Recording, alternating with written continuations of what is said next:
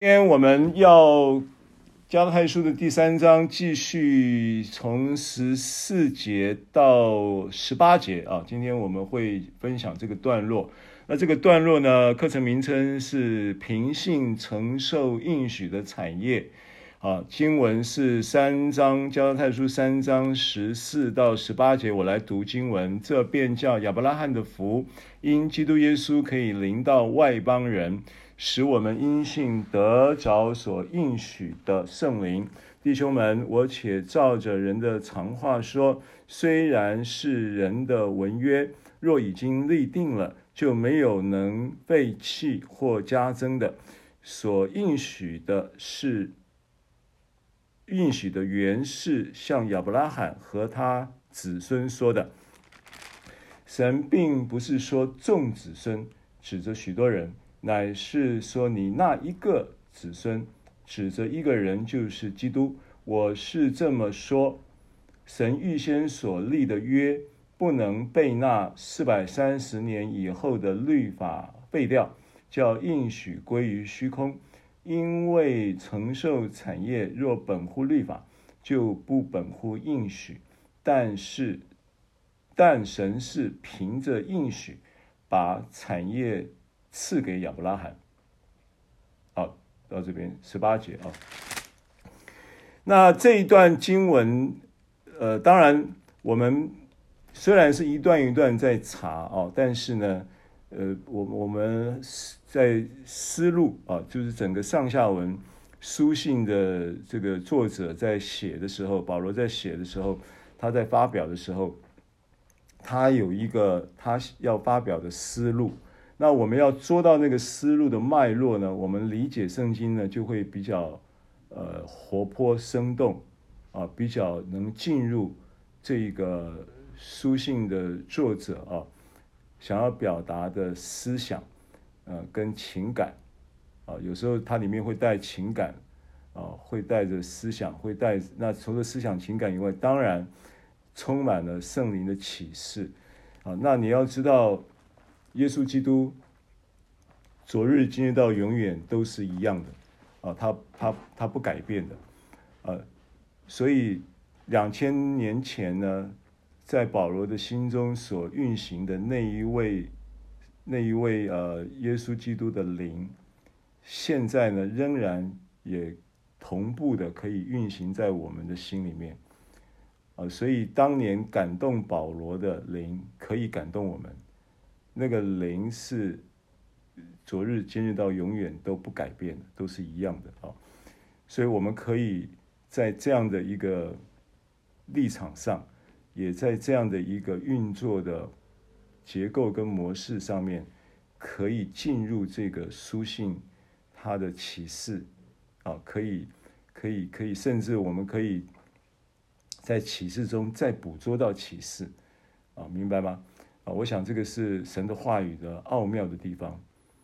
好，那呃，在提摩太后书的三章啊，提摩太后书的三章有一句话啊，我我想到这个经文，我跟大家分享一下。提摩太后书的第三章啊，十五节，提后的三章十五节。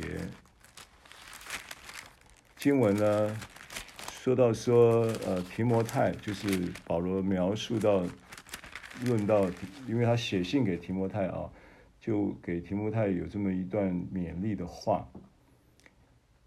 那呃，经文是在提摩太后书的三章的十五节，十五节经文说，呃，并且知道你是从小明白圣经。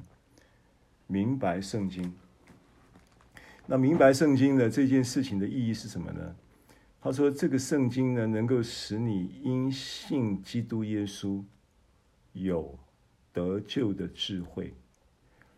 啊，我想这个是我们在每个礼拜在这里跟大家分享圣经查，我们一起来查读圣经的一个很重要的意义，啊，就是让你能够明白圣经。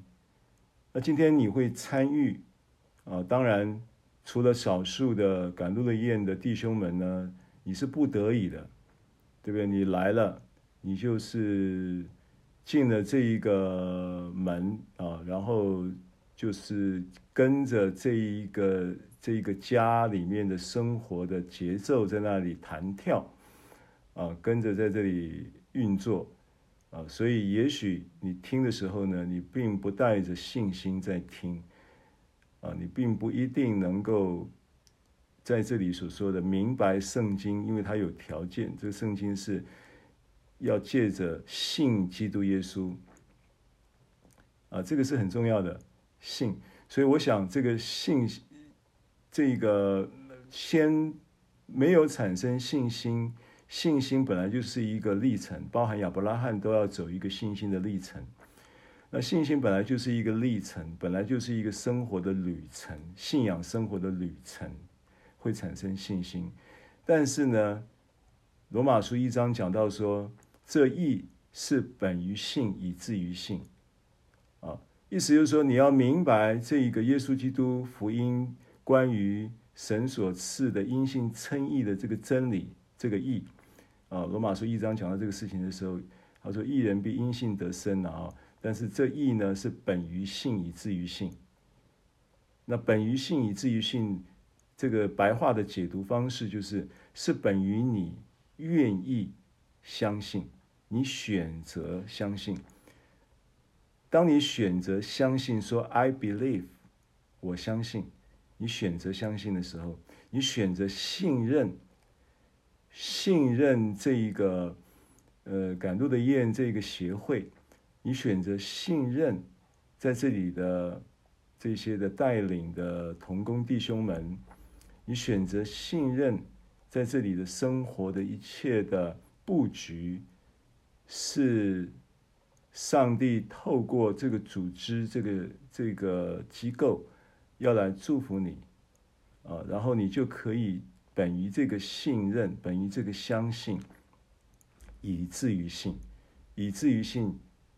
可以解释成为说，呃，就能够产生信心，本于信以至于信，啊，那所以从小明白圣经这件明白圣经这件事情就很重要，因为这件事情它的意义是什么呢？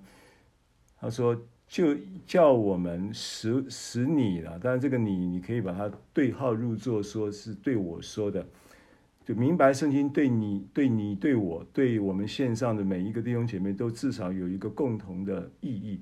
这个意义就是能够使你、使我、使他、使大家因信基督耶稣有得救的智慧，有得救的智慧啊！所以在这里有一个智慧，圣经形容它做得救的智慧。Amen。好，那得救的智慧，如果你去查读这个得救这个这个词，希腊字名词叫 soterio。动词叫 sozo，那它是一个生命全方位的保全措施，它是你生命的一个保全啊，因为这个这个人的生命呢，面临的一个现实的世界是什么呢？就是有偷窃、杀害跟毁坏啊，你的希望会被偷走，你生命的勇气会被蚕食、鲸吞啊，然后你的、你的、你的梦想。啊，你对生命的神已经为我们预备美好的这一些的事物，啊，如果没有透过明白圣经，很多时候会被偷窃，会被杀害，会被毁坏掉。所以这边讲到说，借着信基督耶稣能够有得救的智慧，啊，得救是需要智慧的啊。愿神从他的话语里面赐给我们个人都有个人。在生活的各个方面都有得救的智慧，每一个人所需要的不一样啊！你们所面临的目前面临的呃生活环境的情况，或者是你现在的信仰的状态啊，跟各种生活面对的问题跟挑战都不一样。但是呢，明白圣经可以使你因信基督耶稣。不是只是一个空的信仰，它能够使你有在面对各种不同挑战问题跟这个窘境，或者是需要突破的这样的环境，都能够有得救的智慧，意味着你会产生能力，意味着你会产生找到方法，意味着你可以，呃，被拔高、被提升，然后越过这一座山。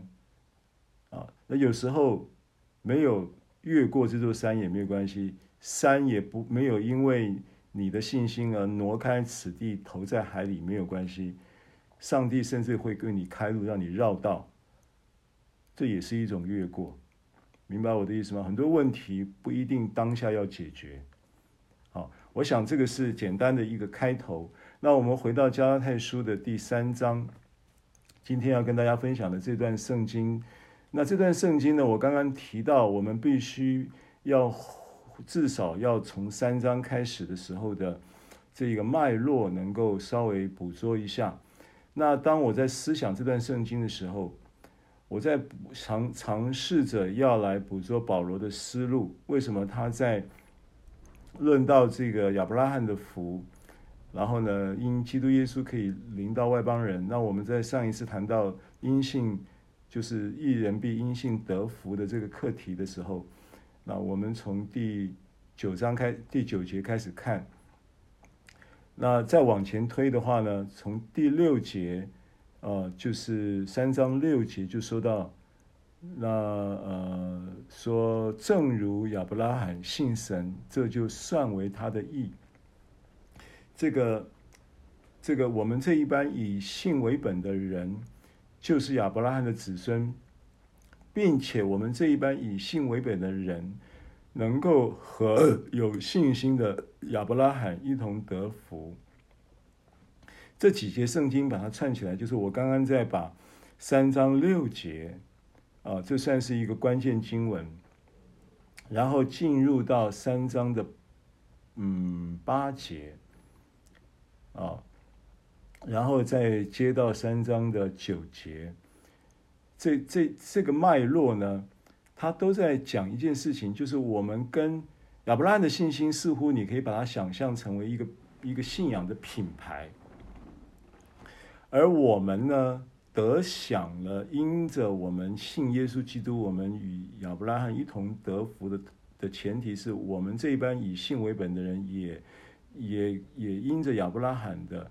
这个信心呢，在这个基督耶稣里，我们得了同样的品牌的品质的信心啊，我们可以这么理解。所以亚伯拉罕的这个以我们这一般以信为本的人呢，就是亚伯拉罕的子孙。那这个子孙呢，当然指的是这个呃，指的是因为他面对的。这个受信对象是加拉太人，加拉太人是外邦人，所以他特别在跟他这跟这一班外邦的信徒在讲这个事情的时候，他然后保罗本身的职分的主观的立场，也就是外邦的这个使徒，他是被呼召要来向外邦人传福音的，所以他在描述这个这个这个叫做叫外。就就是亚以信为本的人，就是亚伯拉罕的子孙的时候，他为什么下文就说到说第八节就说圣经预先看明，神要叫外邦人因信称义。好，那这个是这个是一个理解。那现在呢，我们刚刚所提到的这些关键的经文呢，它有有旧约的圣经出处的，所以很多时候呢，你尤其在保罗书信，当他提到。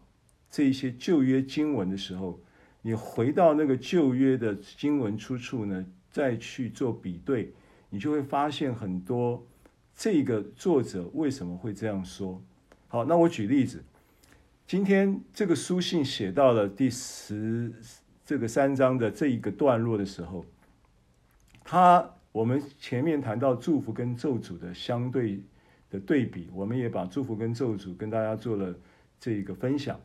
然后我们也下了一个阶段性的结论，就是如今我们这一班在基督的里的人呢，我们我们是没有任何的咒诅，而且神在造人的时候就没有咒诅，没有造，没有向着受造之物有任何施行咒诅的动机跟想法，对不对？神，我这个都是我们之前讲过的，就是咒诅在这个世界上存在呢，是从罪发入入了这个世界，人犯了罪之后，才产生了咒诅，才咒诅才。咒诅现象，咒诅的这个状态，啊，咒诅的这个这这件事情才发生在人间。对，这个我们从创世纪开始查读。上次我们讲的这个事情的时候，并没有讲的十分的清楚啊。但是我我记得跟你查读创世纪第三章的时候，也提到那个是咒诅第一次出现的时候。啊，虽然那个咒诅的原文，它的字跟我们所查读的这个。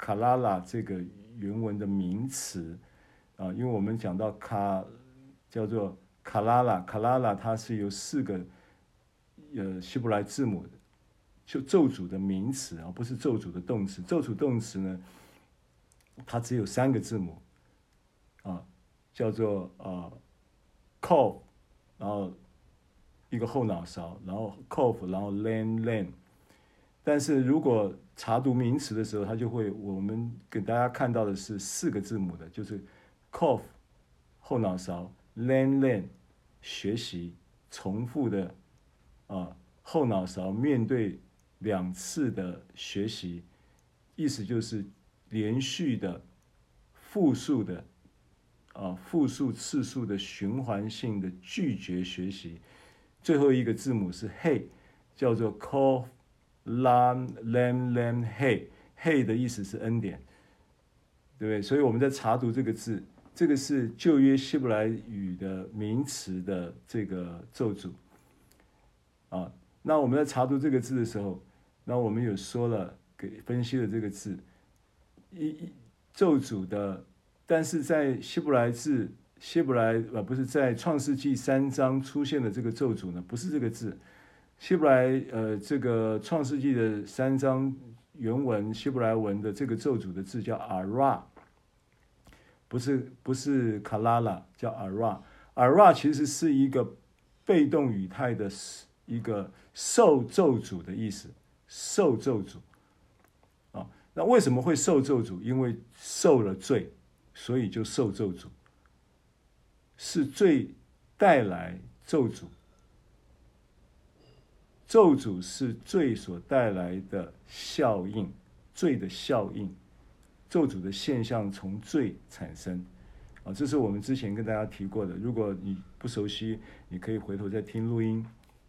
啊，那我们做这些重点稍微提示一下以后，我们还是要回回到这个加拉太书三章的这个今天这个段落里面，因为提到这些事情的时候，有了一个阶段性的结语。这个结语就是三章十三节说的：“基督既为我们受了咒诅，就赎出我们脱离律法的咒诅。”那我有特别解释过，就是律法的咒诅不是律法带来咒诅，而是律法因为律法显明了人的罪，罪带来的咒诅，对不对？在创世纪三章出现咒诅的时候，他。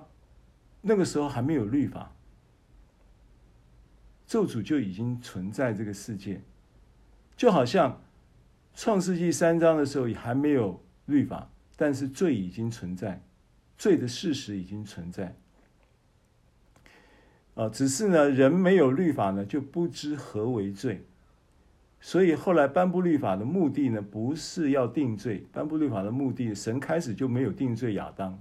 亚当犯罪的时候，神并没有定他的罪，对不对？神还是继续的，不但是主动的去寻找亚当，然后在伊甸园那里，啊，喊着说：“人啊，你在哪里？人啊，你在哪里？”对不对？啊，如今“人啊，你在哪里”的这个呼吁，还在向着这个世代的人在做这个呼吁：“你在哪里？你在哪里？你知道你要从哪里来？”然后你你你是从哪里来？然后你知道你要往哪里去吗？对不对？神还是在你的心中向你提出这个呼呼吁，呼喊你在哪里？你要从哪？你要你是从哪里来？你要往哪里去？神很关心你，对不对？很爱你。那这个事情，这个事情呢，就是在加拉太书三章十三节呢，就有了一个阶段性的一个一个一个一个结语，就是基督为我们受了咒诅，就赎出我们脱离律法的咒诅。因为记上去的，凡挂在木头上的，都是被咒诅的。啊，那这个我们上一次有跟大家查读了旧约圣经啊，经上记着是在生命记。那这个经文呢，这个来龙去脉啊，那这个十四节开始呢，他说：“这便叫亚伯拉罕的福，因着基督耶稣可以临到外邦人，使我们因信得着所应许的圣灵。”好，这一段到这里都没有问题。那往下走的时候。他继续在进行这个阐述啊，关于这个因信得福，关于这个亚伯拉罕的福要临到我们的这件事情。那继续在往下走的时候，他提到了约啊，他说：“我且照着人的常话说，虽然是人的文约，若已经立定了，就没有能废弃或加增的。”那是什么样的一个背景啊？跟思路，让保罗会这样子写，书信会这样子，感觉上呢是有一点跳痛，对不对？啊，讲完了就是，呃，因信得着所应许的圣灵，完了以后，如果是我写这封信的话，我可能会按照这个书信的文字的。这个理解啊，我可能我可能会这么写，我可能会写说，那这圣灵是什么呢？就开始圣灵学的教导，你懂我的意思吗？啊，因为他这边已经有了一个，因着基督耶稣可以临到外邦人，亚伯拉罕的福可以临到外邦人，然后这个福可以临到外邦人呢，并且临到外邦人，其中有一个很重要、很重要、很重要的重点就是。使我们因信得着所应许的圣灵。那这个对加拉太人来讲，这个三章在开头的时候就是这么就是这么一个话题啊，记得吗？三章开头的时候讲到无知的加太人呐、然后呢，基督的十字架已经活化在你们眼前，谁又迷惑了你们？我问你们，受了圣灵是因行律法呢，还是因为听信福音呢？你们靠着圣灵入门，如今还靠肉身成全吗？是不是圣灵？那到了这边又讲应许的圣灵，感觉上是说这个圣灵要继续的阐述，让他们理解，然后能够认识圣灵。这应该是这个书信要继续往下走的一个一个一个脉络嘛，对不对？但为什么他会提到约？当我在思考这个事情的时候，神还是。就是让我想起我们在分享的这段圣经的时候的旧约的背景。那旧约的背景是什么呢？旧约背景当然不外乎就是我们最近比较频繁的在查读的这个创世纪，亚伯拉罕的信心，亚伯拉罕他被呼召的时候，然后他是怎么样一个情况等等。我们在考察这个圣经，所以呢，我们还今天呢，我们还是必须要先回到。创世纪，啊，回到创世纪。那在还没有回到创世纪以前呢，我先给大家一个关于信心的补充性的观念哈。这个观念就是雅各书的二章二十三节有一节圣经，雅各书的二章的二十三节啊，大家可以翻到这个圣经。雅各书的二章的二十三节呢，这里描述到。我们呃，加拉太书三章重复的话，二章二十三节啊，这个经文怎么说呢？这个经文说，这就应验经上所说，亚伯拉罕信神，这就算为他的义啊。这是雅各同样在引用创世纪的经文，亚伯拉罕信神，这就算为他的义啊，对不对？一样。因为经上记着，这个经就是创世纪，然后这个经文呢，下面怎么？这个经文雅各的引用很有意思。他说：“亚伯拉罕信神，这就算为他的义。他又补充了一句，他说：“他又得称为神的朋友。”他又得称为神的朋友。好，那当我在查读关于信心的这个希腊字 “pistis” 这个字的时候，你去查这个字典，这个字的字根呢，它的意思其实是说服，而这个说服的这个动机或者是说服的内涵是什么呢？信心 pistis 这个希腊字的字根，它的意思是说服，然后这个说服的内涵是什么呢？这个说服的内涵就是透过言语，透过话语去引导一个人相信，相信什么？相信他自己，就是 A，他向着 B 发话说话。A 向 B 说话呢，目的是要透过他所说的话，引导一个人相信他，对他产生信任。OK，然后呢，透过言语去引导一个人相信他，然后赢，并且呢，透过这个信任呢，目的是要什么呢？目的是要赢得这个。话语的受者就是 B，就是 A 向 B 说话，是要引透过言语引导一个引导 B 来相信他，啊，接受他，并且赢得这个 B 的好感，赢得好感。那目的是什么？目的是交朋友。这个就是信心的字根。讲到说服的时候，这个说服的内涵。在字典上的描述就是透过言语引导一个人相信，赢得某一个人的好感，然后要做跟他做朋友。这就是为什么雅各书的这个话语里面讲到亚伯拉罕信神，神就算为他的义。然后呢，后面就说什么？后面就说亚伯拉罕就得称为神的朋友。这个经文。跟信心这个字 pistis 这个字，把它连在一起的解释。那这件事情有什么意义呢？这件事情的意义很简单，这件事情意义就要去理解亚伯拉罕的信心，就是在这个前提之下，在这一个神为了要说服他，目的就是要透过言语引导他相信，并且呢，要赢得他的好感。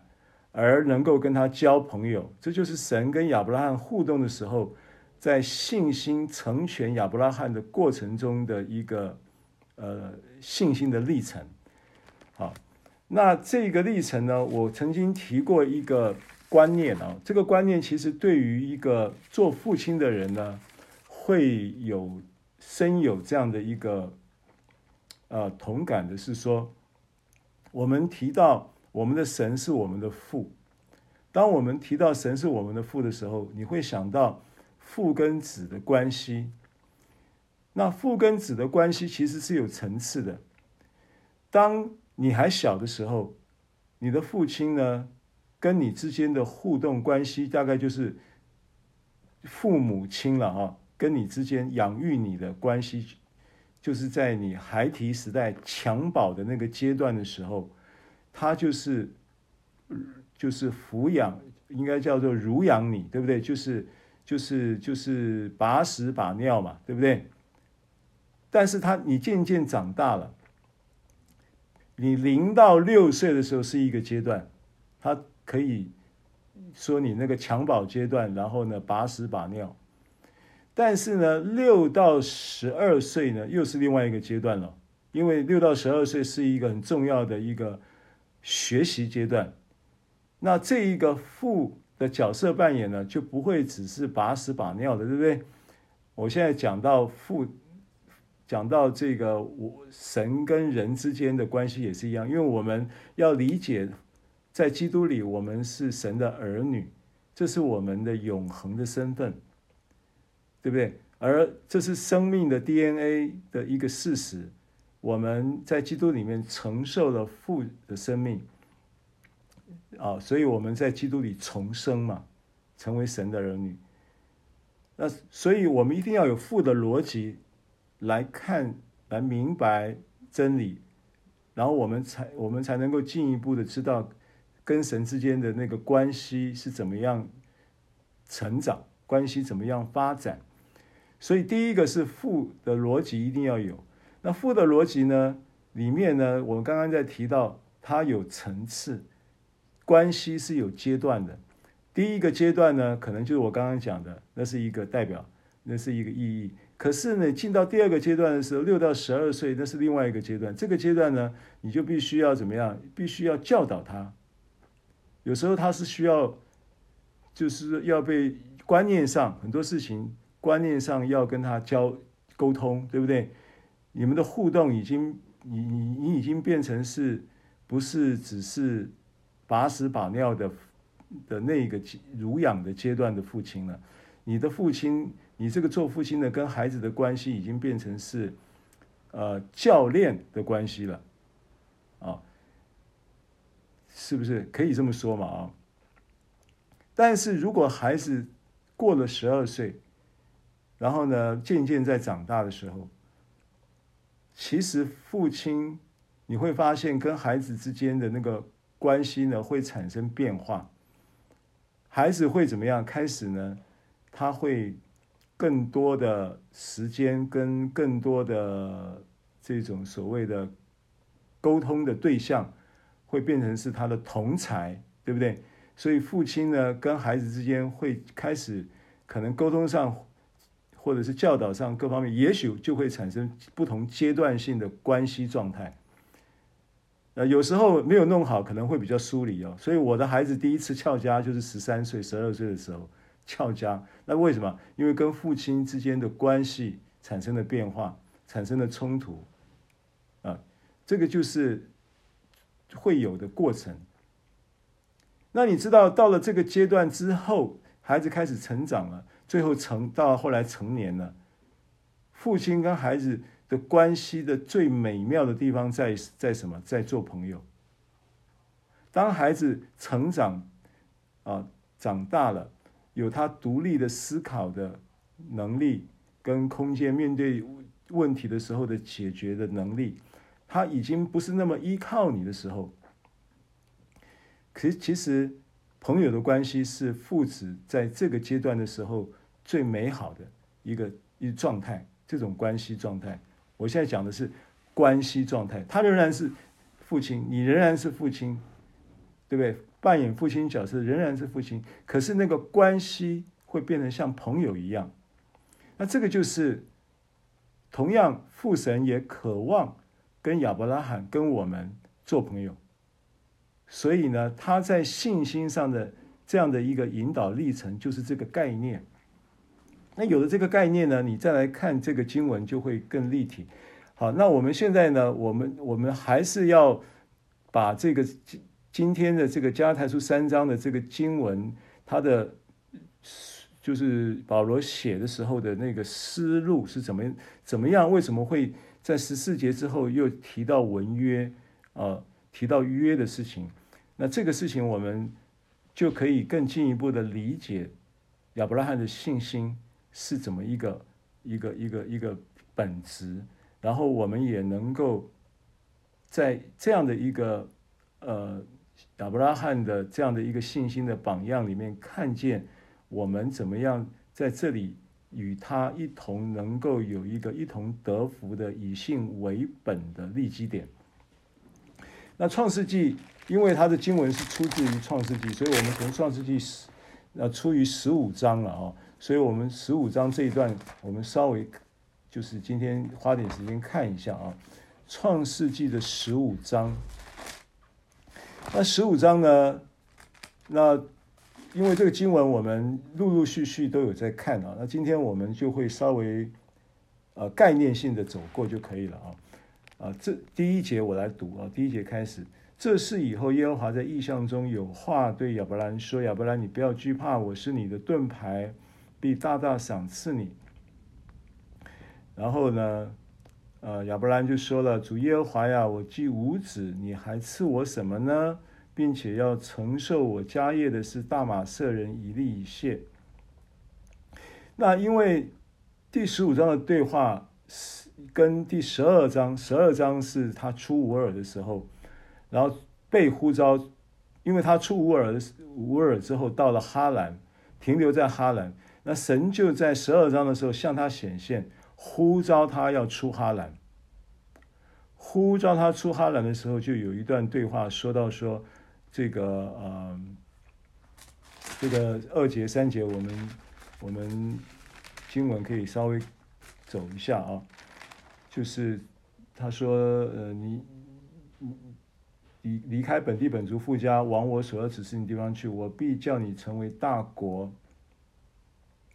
然后呢，我必赐福给你，叫你的名为大，你也要叫别人得福。为你祝福的，我必赐福与他；那咒诅你的，我必咒诅他。地上的万族都要因你得福。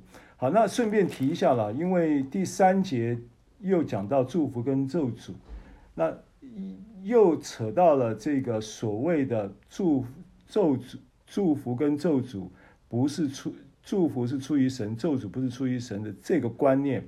那这个经文呢，又变成翻译和合本说：“你你为你祝福的，我必赐福于他；那咒诅你的，我必咒诅他。”那这个又怎么回事呢？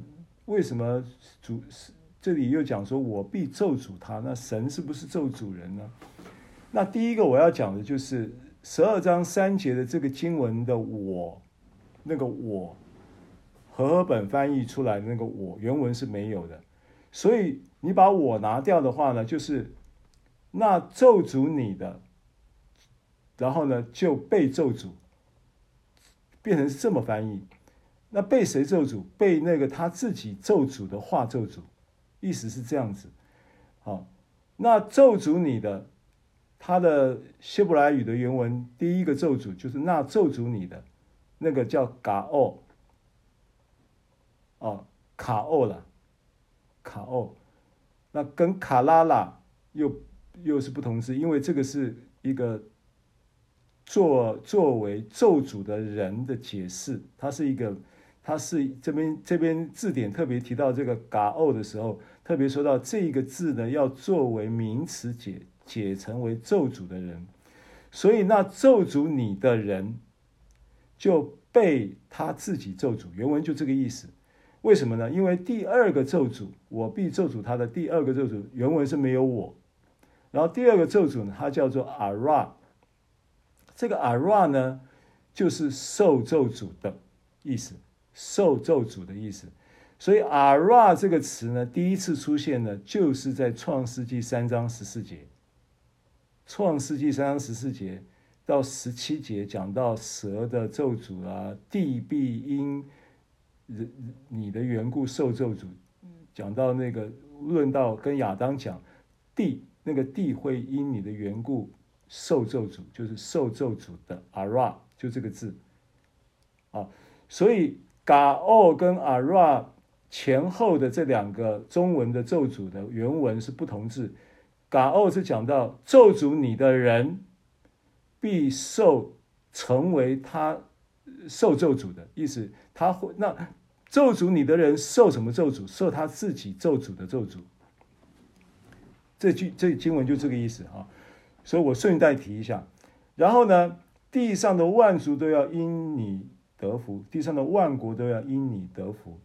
那这个是十二章对话的一个重点。那有了这个对话基础，十五章继续这个话题的时候，就比较具体的论到亚伯兰。他的问题，他就他他就讲到说，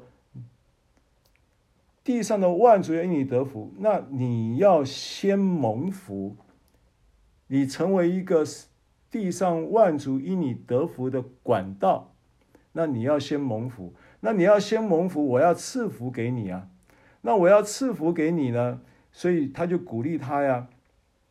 像就是耶和华是在意意象中是对他说话的啊，说你不要怕呀，我是你的盾牌啊。那盾牌的解释最起码有三个啦。第一个，按照诗篇五篇十二节的话呢，这个盾牌指的是他用恩惠四围环绕我们，做我们的盾牌。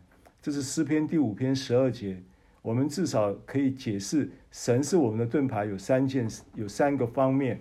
第一个方面是诗篇第五篇十二节讲到的恩惠如同盾牌，然后再来诗篇一百一十九篇的一百一十四节讲到的是，呃，神的话是我们的盾牌，他的话语是我们的盾牌。然后呢，再来新约圣经的一个观念很重要，在使徒在这个以弗所书六章讲到全副军装的时候，说到信心是我们的盾牌。所以呢，讲到神是我们的盾牌的时候，你要理解到至少有这三方面。神他以恩惠做我们的盾牌，他自己就成为我们的恩典，对不对？然后他自己就成为我们的信心，他自己他就是神，就是太初有道，道与神同在，道就是神，神就是道，他的话语成为我们的盾牌。好，他说我就是你的盾牌，这个盾牌就是你的赏赐，我必大大的赏赐你。原文的意思是我必甚为丰盛的成为你的赏赐。赏赐原文是名词，不是动词啊。好，那带过去往下走。那亚伯兰对于这么伟大的一个应许，亚伯兰的态度呢是很好玩的。亚伯人亚伯兰说：“你讲了半天那么多福，那么伟大，我连个儿子都没有，我既无子，你还赐我什么呢？”然后呢，而且呢，我已经从从这个呃出乌尔的时候住。住在哈兰，你向我显现，到到现在你又重复讲到这个要大大的赏赐，要很丰盛的祝福我的情况之下，我其实已经决定了，要承受我家业的人是大马士人以利以谢，因为我生不出儿子，你也没有给给我儿子嘛，所以你没有给我儿子，那生在我家中的人就是我的后世。好，那亚伯兰其实是他的表达是。你讲了半天，我没看到，我只闻楼梯响，不见人下来。我不相信你说的，对不对？我怀疑你说的。那神并没有怪罪他，神并没有，并没有，并没有说你你怎么没信心啊？啊，你这个怎么这样子讲话呀？神并没有怪罪他，神继续的怎么样跟他说话？跟他说什么？又有话对他说，对不对？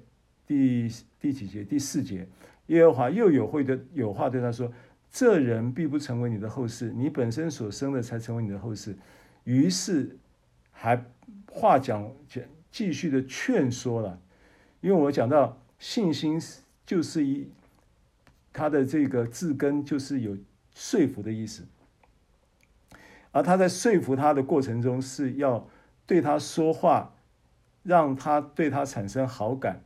然后产生信任，啊，产生好感，产生信任，目的是要跟他做朋友。所以你看到他的对话就是这样的味道啊。于是呢，就领他到外边说：“你向天观看，数算众星，能数得过来吗？”又对他说：“你的后裔将要如此好。”那这句话很重要的是后裔的原文啊，叫叫做呃呃 Zera。后一的这个原文，这个 zera 单数，原文是单数，啊，原文是单数。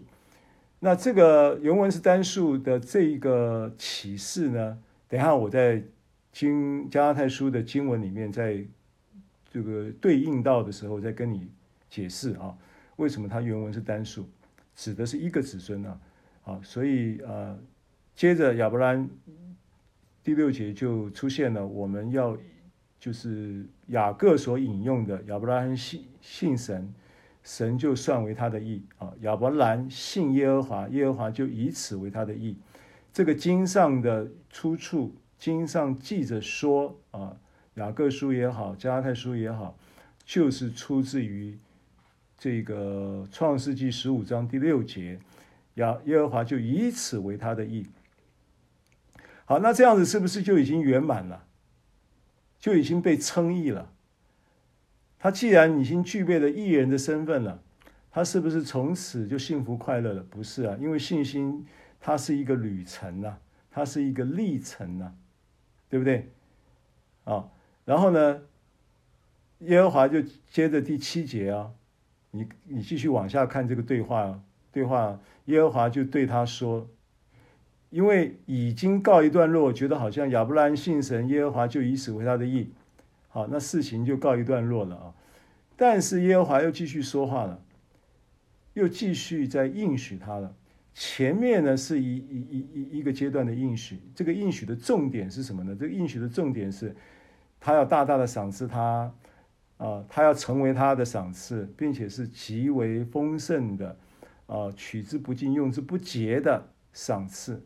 而这个赏赐呢，是立基于他就是他的盾牌，盾牌意味着环绕他的恩惠成为盾牌，盾牌也意味着他所赐下的话语成为他的盾牌，盾牌也意味着他就是他的信心，因为信心本身就是说服的一个过程，而这个说服的过程的目的就是为了要能够使他得到他的信任，并且取悦于他。赢得他的好感，让他跟他能够成为好朋友，就基于这样的一个动机，就跟他对话。那对话到第七节的时候呢，耶和华又对他说：“我是耶和华，曾领你出了加勒底的乌尔，为要将这地赐你为业。”啊，又来一个应许了，将这地赐你为业。这个地指的是迦南地，迦南美地啦，迦南地。那亚伯兰就说了：“主耶和华呀，我怎么知道必得这地为业呢？”他又有疑问了，对不对？他又觉得说：“哎，有了这个你的所谓是我的盾牌的赏赐，我觉得那个都不重要，因为我要的是儿子。那你好不容易说服了，就是我被你说服了，对不对？我相信了。”本来我要叫以利以谢做我的后事，那现在呢？你说我必必定要生一个儿子，呃，那我自己生的才是我的后世。那既然如此呢，我就相信我接受了，啊，那这个应许他接受了，应许接受了以后，神又来第二个应许，要他要赐给他这块地为他的产业，那他就觉得说，哇，好像好像。好像有一点，有一点太梦幻了吧？他不太能够接受，他觉得说有儿子就已经有子万事足了，你还要再给我这个赐我赐这地为业，哦，他就说，我怎么知道你能能我能够得这地为业呢？啊，然后他就耶和华怎么样说服他呢？耶和华开始说服他说。你为我取一只三年的母牛，你看这个是整个过程都是一个说服的过程。你为我取一只三年的母牛，一只三年的母山羊，一只三年的公绵羊，一只一只斑鸠，一只雏鸽。然后呢，他就把按着这个耶和华所说的，亚伯兰就取了这些来啊。创世纪十五章现在是第十节啊，耶亚伯兰就取了这些来。每一样都劈开来，分成两半，一半对着一半的摆列，只是鸟没有劈开。好，看到这边就可以了。好，那这个是什么意思呢？那按照圣经呢？按照圣经，呃，就是如果我们要去查的话，它因为它的意思。呃，它的意思呢，很明显，它就是一种立约的仪式了，没有错，就是它就是一个立约的仪式。而且你要知道哦，当时还没有没有律法，所以还没有祭祀礼仪，祭祀礼仪还没有，还没有定出祭祀礼仪的规则。但是如果你去比对立位记，你会发现呢，立位记的祭祀礼仪的。基础就是以创世纪十五章的这一段圣经作为基础，在进行祭祀礼仪的规定的那个条文，是以这个为基础的啊，所以它是一致的。虽然它还没有没有这个这个祭祀礼仪，还没有律法，但是呢，这个约呢，这个立约的这个礼仪就在这里。成为一个典故，啊，这就是一个祭祀礼仪的典故。好，所以它是一个立约的历程。那这个立约的历程呢，你要查读的话，你可以去参考耶利米书三十四章的十八节。耶利米书的三十四章的十八节经文说：“犹大的首领、耶路撒冷的首领、太监、祭司和国中的众民，曾将牛犊劈开，分成两半，从其中经过，在我面前立约。”好，所以这个是，这就是用这个耶利米书就可以去解开来这一段话。当然，我们知道它是立约，但是如果要去查读经文的话，耶利米书三章十四节就很清楚的告诉你，这就是立约，这个就是立约。好，那我为什么跟你分享这段圣经？你会发现呢，保罗的思路就一直在这段圣经里面写加拉太书的。好，所以我们回到加拉太书三章，因为加拉太书三章在讲到了这个亚伯拉罕的福，然后呢，亚伯拉罕信神，神就算为他的义。这是三章的时候，我们讲以信为本的这个主题，因信称义的这个主题的这个信的这个部分的，呃，这个呃功课，就是在亚伯拉罕的见证里面，我们一直在学习。那到了三章的十三节，把因信得福与亚伯拉罕一同得福，以信为本的人与亚伯拉罕一同得福。然后呢，这个立核心呢，就是基于耶稣基督已经背负了所有的咒诅，所以呢，他在律法在就是在木头上被挂在木头上都是被咒诅的。这便叫亚伯拉罕的福，因耶稣基督可以临到外邦人，对不对？就是临到加拉太人，他向加拉太人在说嘛，使我们因信得所应许的圣灵。那接着他就没有往下再讲，我们可能。会从开头讲到靠圣灵入门等等的，然后这边又讲到圣灵，那当然我们就觉得应该继续谈圣灵。为什么谈约呢？所以这就是为什么十五节说：“弟兄们，我且照着人的常话说，虽然是人的文约，若已经立定，就没有能废弃或加增的。”这就是十四节到十五节的这一个呃书信的这样的一个描述的背景。是基于创世纪的这个这个记载的事实，保罗就接着谈到约的问题。那谈到约有什么意义呢？你会发现呢，这是神很明显的一个劝信说服的过程。所以，神应许亚伯拉罕是一件事，这是恩典，对不对？神赐福给亚伯拉罕。基本上，我们讲到这个呃，就是祝福，讲到赐福，对不对？讲到这个希伯来字的时候，希伯来文的这个名词出现的时候，第一次出现在哪里？创世纪十二章，对不对？第一次出现在创世纪十二章，出现创世纪十二章的时候，就是出现在呼召亚伯拉罕的时候，那那个名词。的这个呃，这个叫做什么啊、叫做巴拉哈啊，巴拉哈这个名词，巴拉哈第一次出现就是祝福、赐福的这个福，第一次出现的时候就在创世纪十二章三节，巴拉哈这个字就是冲着亚伯拉罕呼召亚伯拉罕的时候，对不对？好，所以。亚伯拉罕的福，它的意义就是恩典的福。所以呢，应许亚伯拉罕的这件事情，神应许他的这件事情，亚伯拉罕信神，耶和华就以此为他的义。在创世纪十五章第六节的这一个阶段性的结论，是基于神应许他带来的恩典。所以，亚伯拉罕信神的第一个应许。是什么呢？就是要叫万族万国都因他得福。那万国因他得福的前提，亚伯拉罕呢抓讲到一个，他在跟神对话的时候讲到一个重点，就是我没有儿子，我什么都有了，我现在其实就是什么都有，就是没儿子。所以呢，你给你给我儿子，对不对？那神就告诉他，我会给你儿子，而且你生所生的才会成你的后世。接着。亚伯拉罕就相信了，就接受了这个应许。Amen。好，所以这个是恩典。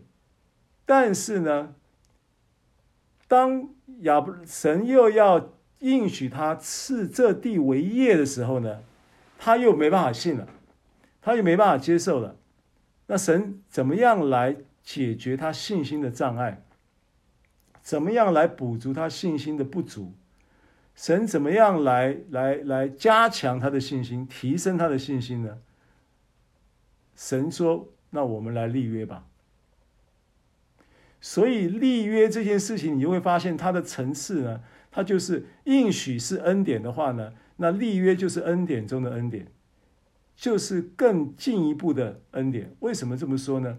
因为亚伯拉罕呢，他在这个被说服的历程中呢，好不容易第一个应许他接受了，但第二个应许他却又质疑了。那神就怎么样怎么样了？那那我们来立约，我们来立约呢，就好像这有一点像，好像父亲要出门，然后呢，女儿就跟父亲说：“爸爸，你要记得帮我买芭比娃娃回来哦。”那可能父亲，那父亲就说：“好好，我一定帮你买回来。”然后女儿可能不放心嘛，不放心说：“那你忘记了，你不要忘记哦。”那不放心，那父亲说：“哦，那你你放心，我一定会买回来的。”来，不信的话，我们来打勾勾立约，我们来打勾勾。这个打勾勾呢，就是亚伯拉罕要跟，就是神要跟亚伯拉罕立约的意义了。所以，当我们看到。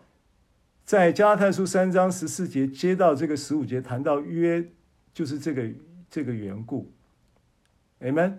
好，那这个约在另外一方面呢，对于亚伯拉罕来讲，它是一个提升或说服他，让他能够信得过神，然后呢，然后来补这个这个所谓我应许你，但是你不能信的不足，叫做信心的不足。约来补这个信心的不足，对不对？然后立约，其实它是一个解决不信的一个办法。在当时，神很明快的就决定用立约来解决亚伯拉罕对于应许他得地为业这件事情的信心的不足。很明显的是这样子，对吧？我们可以这样解读这个圣经嘛，对不对？好，那就着。亚伯拉罕的信心的角度来看呢，约有这么一个意义没有错，但是要就着神的立场来看呢，这个又有另外一个很重要的意义。你懂我这个意义是什么？这个意义就是我刚才我在讲，就是针对亚伯拉罕的信心的问题，立约是提升或补足，或者是解决。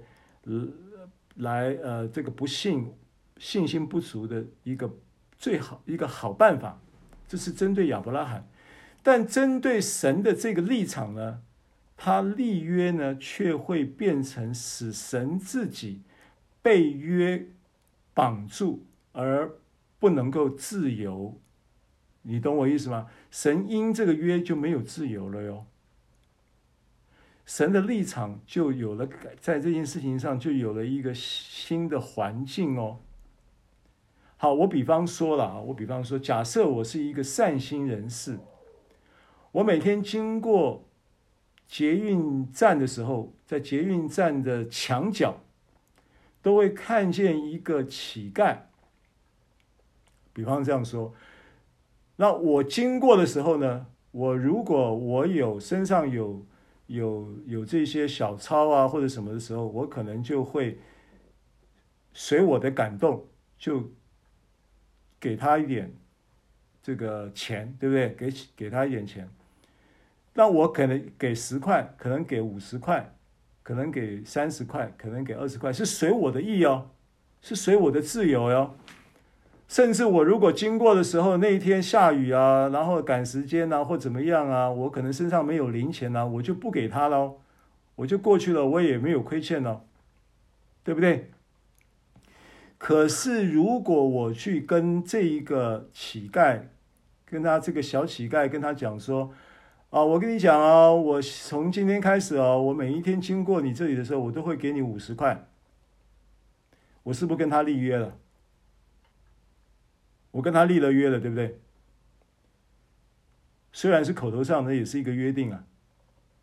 你要知道，民法的这个约约的成立不是书面才成立哦，口头上的约也算成立。只要有你要诉讼的时候，有人证明说你有曾经有这个口头上的约，他也也算是成立的，也有法律效力的。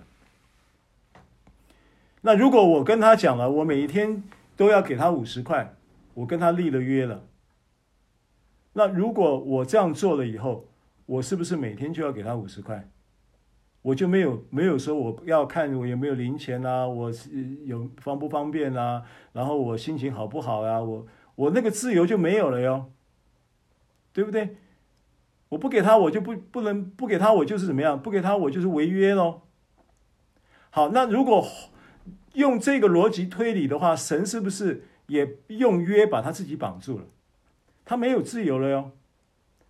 他为了爱你，他跟你立了一个永约喽。为了爱我，跟我立了这个永约喽。这个约里面的没有一件事情，这在于这个约里面的这些事情，没有一件是不能实不实现的。他可他不能不实现的，他不能不履约的哟。他如果不履约，他就不公义哟。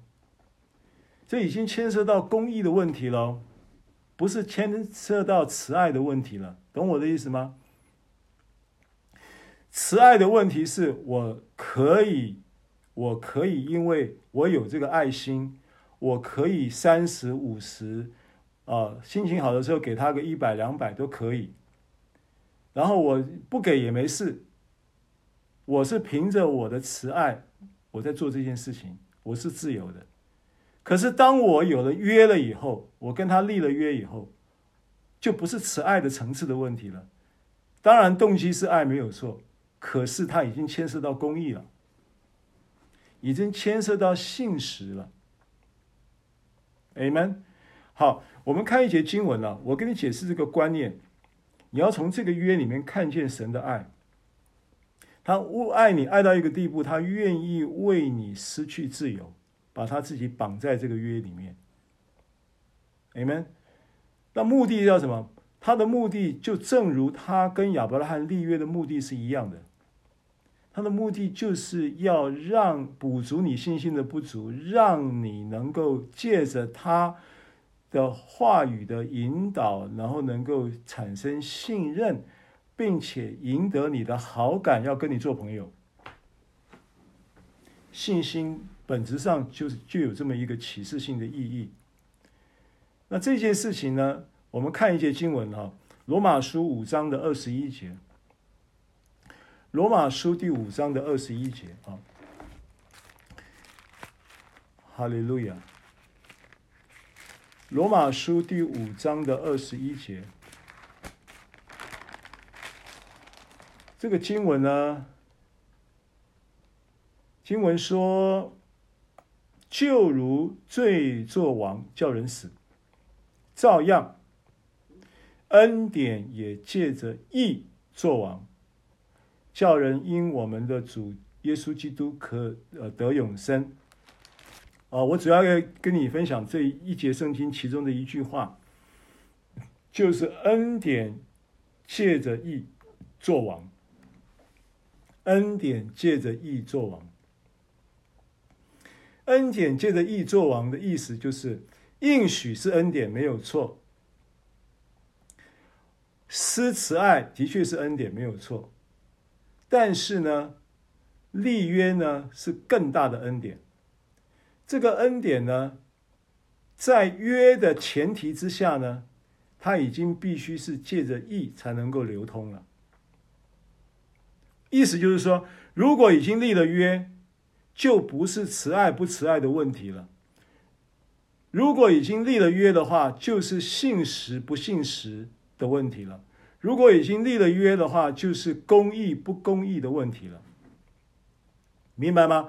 所以恩典现在呢，如今已经已经是立了一个永约的前提之下呢，它已经不是慈爱不慈爱的问题，它是借着义，它不是借着爱作王了。恩典是借着义做王了，恩典是借着公义才能够流，再流通了。如果这个约没有履行，它就是不公义。所以就好像呢，神固然他当然是用恩典来对待我们，但恩典就像是水流。那恩典的水流呢，它在流动的时候呢，它是需要有公义的管子、公义的导管，让让这个流水流可以流到你的家里去。那公义的，如果公不易的话，那个管子就破裂。那你的你的家里面水龙头打开是没有水的，因为自来水厂到你家的水管破裂了，就等于是没有履约。那这个事情会不会发生？神会不会让这个约失效？神当然不会让这个约失效，神肯定不会让这个约失效。所以你在这一个基督耶稣的新约的约里面。恩典是百分之百的要临到你，因为不临到你是不义，除非你不信，你不要，你不信，你不要，这另外一件事。但是你，你像亚伯拉罕的一样，亚伯拉罕跟我们是一样的，我们我们的信心也是有一个成长的历程，我们也是从不信，然后渐渐渐渐，然后半信半疑，然后慢慢慢慢，然后有一再来。信心渐渐成长，亚伯拉罕的信心历程也是一样嘛，所以他一神一直在说服他，一直在说服他，一直在说服他，对不对？不但在十五章，他立了约以立了约以后，这个事情在十五章，他就是有这么一个层次，对不对？从他应许应许他要有儿子，然后能够成为他的后嗣。那亚伯拉罕信神，这就算为他的义。完了以后，再加这个得地为业的应许，他的信心不足。有时候我们觉得这个恩典呢、啊，就好像亚伯拉罕的心情，我已经有孩子就好了，我我我我我就能够这样，我就满足了。然后呢，你还要吃，让我让我能够得地为业。亚伯拉似乎觉得说这个恩典太多了，这个恩典啊，这个恩典已经让我觉得太太梦幻了。我我我我我这样就好了。有时候人的信心不足是这种状态，你知道吗？是觉得说，呃，这个实在是让人呃很难想象的。有时候你听恩典，听恩典会听到说很难想象的，真的这么好吗？真的这么这么？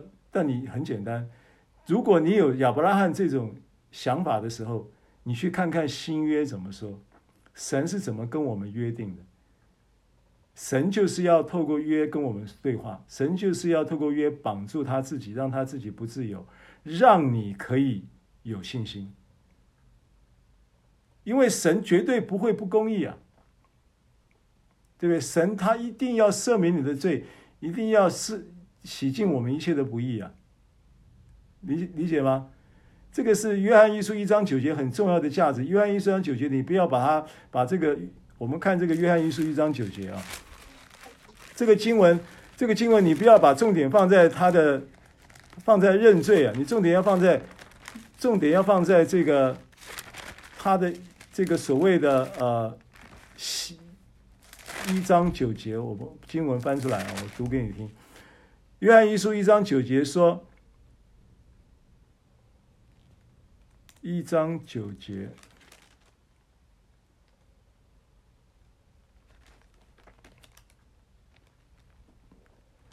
他说：“呃，我们若认自己的罪，神是信实的，是公义的，必要赦免我们的罪，洗净我们一切的不义。”啊，那我现在重点不是要讲认罪，我现在重点要讲神是信实的，是公义的，必要赦免我们的罪。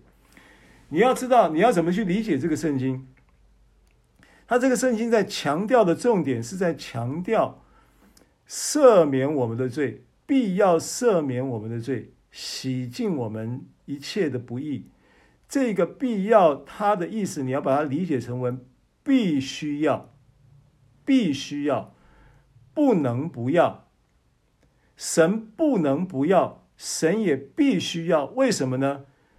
为什么呢？因为耶稣基督就是神儿子的血已经流了，这个血已经流了，这个血的约，这个这这血就是，对不对？主耶稣亲口讲的嘛。因为前面前后谈到血，约翰一书的一章啊，前后谈到血的问题。那血在血在这个经文里面，你看到血的时候，你就一定要理解到血它代表的是约，对不对？你看这个马太福音，等下我们等下我们再回到约翰一书，马太福音二十六章。马太福音的二十六章，马太福音的二十六章，啊，不是二十六章，啊，对，二十六章，二十六章的第几节哈？第二十八节。二十八节，主耶稣拿起杯，二十七节，二十六章二十二十七、二十八节啊，又拿起杯来祝谢了。耶稣啊，在最后的晚餐上面做了这个立约的应许。他说：“这是拿起杯来祝谢了，递给他们说：你们喝这个，因为这是我立约的血。”为多人流出来，使罪得赦。立约的血为多人流出来，使罪得赦。这是主耶稣还没有流血之前，在定义这个立约的血，在定义他将要流血的这个事实。它的主要的意义在于立约。好，那。如果你有这个观念，你再来看约翰一书前后文讲到耶稣儿就是神儿子的血，神儿子耶稣的血洗净我们一切的罪的这个真理的时候，你要有约的眼光。为什么我要这样讲？为什么他为什么他讲说我要我我为什么要凭什么来讲说这是约翰一书在表达一个立约的血的逻辑？因为他用了两个词在描述这件事情。他说神是信实的。是公义的，他不是讲说神是慈爱的，是恩典的。他他他在强调的不是慈爱，他在强调的是信实跟公义。信实跟公义，记得我刚刚讲的吗？神是不是慈爱的神？你可不可以把这个经文写成说：哦，我们若认自己的罪，神是慈爱的，对不对？他必要赦免我们的罪，洗净我们一切的不义。当然这样讲也通啊，但是没有约的概念。如果你有约的概念，你就会认同约翰一书讲的说，这是神是信实的，是公义的，他不能不赦免我们的罪。必要你要把它理解成不能不，不能不赦免。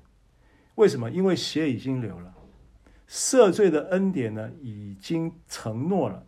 他如果没有履行这个承诺，血已经流了，约已经成立了，他就是违约，他就是不公义，他就是不信实，所以他强调神是信实的，是公义的，必要赦我赦免我们的罪的时候，你要有约的概念来看这件事情，说神不能不赦免我们的罪，神也不能不洗净我们一切的不义。Amen。好。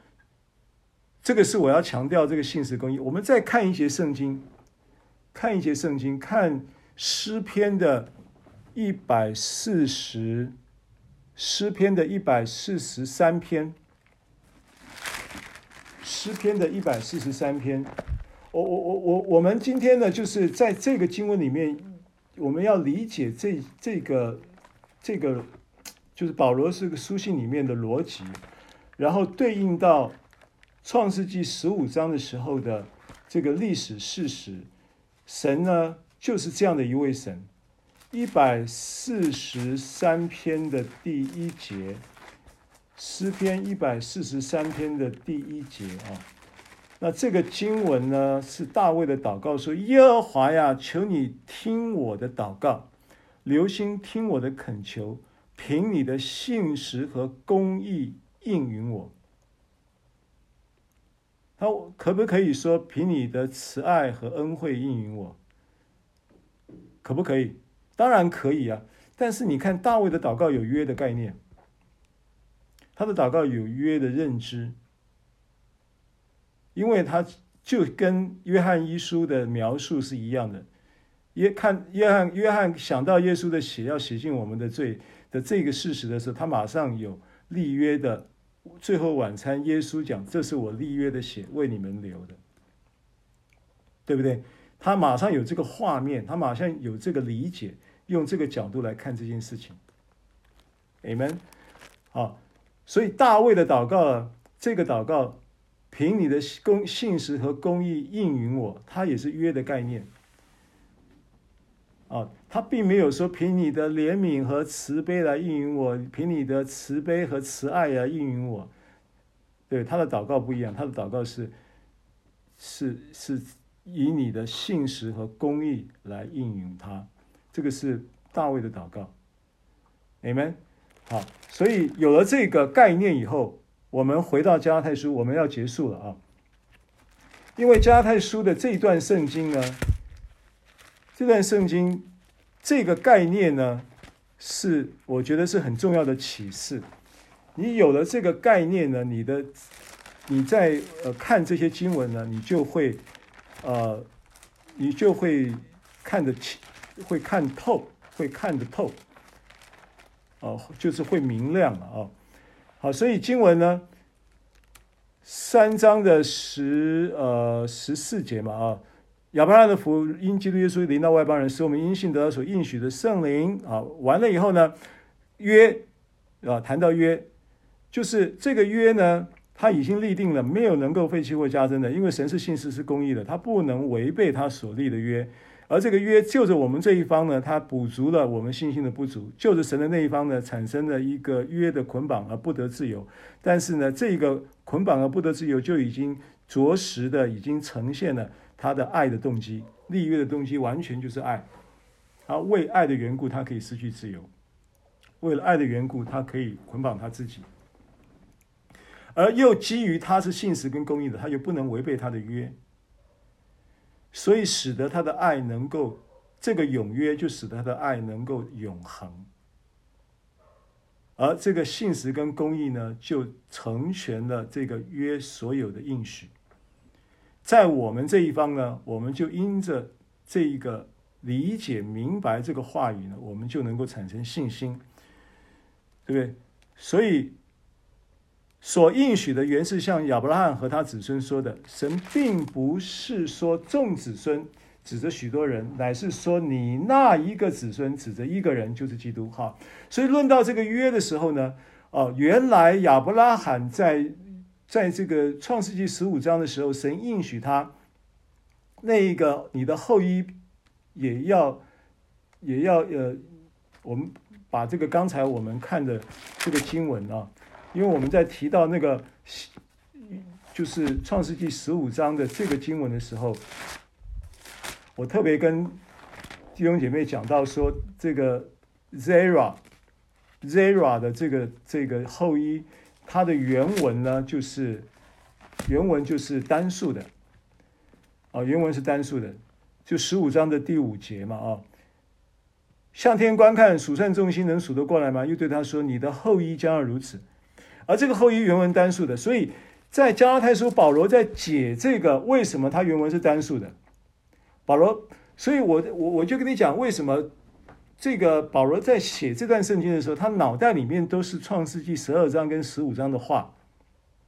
他不但在经文里面提示出来，他脑袋里面就是这个画面，就是这个历史事实在启示他。所以当他讲到了这个子孙的时候，他指的不是众子孙，他指的就是一个人，一个子孙，而那一个单数的后裔指的就是基督，就是耶稣。它就是这个立约的这个约的核心，这个约是在基督耶稣里立的。这个约，这个约是这么来的啊，所以提到了这个众众不是众子孙，而是指一个人，就是基督。啊，所以我是这么说呢，这个约呢，就不能被那四百三十年以后的律法废掉。哦，不能被那四百三十年律法废掉。那这一个这一个经文呢，我想因为时间的关系了哈，我们后面呢，呃，在在下一讲的时候再来做补充啊。那我们把这个经文呢，就把它顺，因为十七节呢，我要解释这个四百三十年，呃的的事情，它是有一些神学争论的啊。不过我我我今天没有时间讲，那我们下一次可以再补。我们继续往下看十八节，就今天的经文。因为承受产业若本乎律法，就不本乎应许。但是，但神是凭着应许把产业赐给亚伯拉罕，所以凭信。就是来承受应许的产业的这一件事情，这个产业到底是什么？这个产业呢，是依据这个约所立定的，要承继的，所以这个产业基本上跟约是内涵是有十分的关系的。那今天呢，我们就先讲到这里，我们下一次再把这一课呢，再把它补全了啊，所以我们又必须要分上下集了啊。那感谢神，那神继续呃带领我们在这个真理中成长啊，愿圣灵继续的施恩在我们当中啊，引导我们明白这些真理，请玉牧师带我们做一个结束祷告，谢谢。天父，我们谦卑的仰望，感恩，谢谢你的恩典，谢谢你的慈爱，你是信实也是公义的。阿门。主，你渴望亚伯拉罕的福能够临到我们的身上，阿门。大费周章的一直带领我们，教我们，对，即或我们软弱，即或我们跌倒，主你还是要将我们扶起来，因为你的名是信实。谢谢你，让我们能够靠着耶稣保血。坦然无惧来到施恩的宝座面前，阿门。得连续蒙恩惠，做我们随时的帮助。是的，谢谢主圣灵也来教导我们、引导我们，常常去明白神透过亚伯拉罕要给我们的福。阿门。愿这福都在我们弟兄姐妹当中，愿在我们的生活当中显出神自己的荣耀。谢谢主，听祷告，奉主耶稣基督的名，阿门。好，谢谢大家收听收看，我们下礼拜见，平安。谢谢牧师。这是屏幕之